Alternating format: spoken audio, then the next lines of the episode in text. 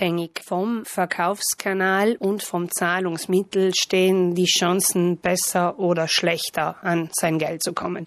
Wir gehen derzeit davon aus, dass die Lieferungen nicht erfolgen werden.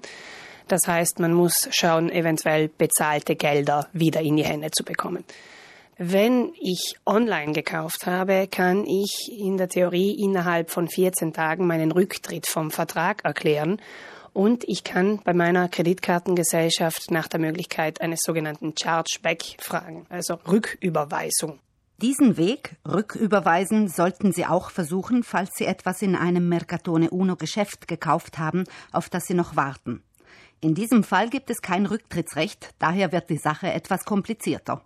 Dennoch, wenn ich per Kreditkarte bzw. per Boss gezahlt habe, kann es sich lohnen, bei Kreditkartengesellschaft bei der Bank nachzufragen, ob aufgrund dieser nicht erfolgten Lieferung es möglich ist, die Zahlung zu stornieren.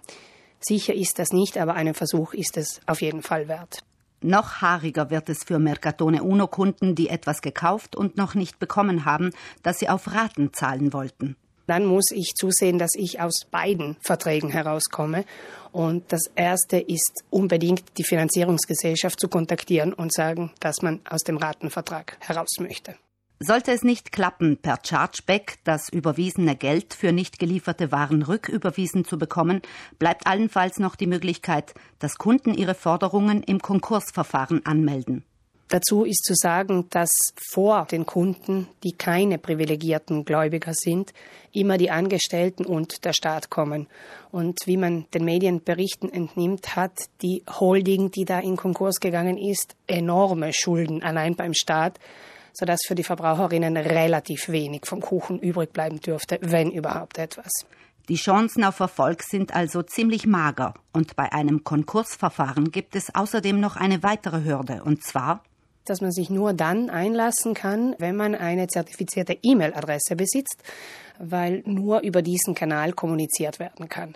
Alle Schreiben, die per Post einschreiben, Fax, E-Mail, also nicht zertifizierte E-Mail eingehen, werden ignoriert und zählen als nicht eingegangen.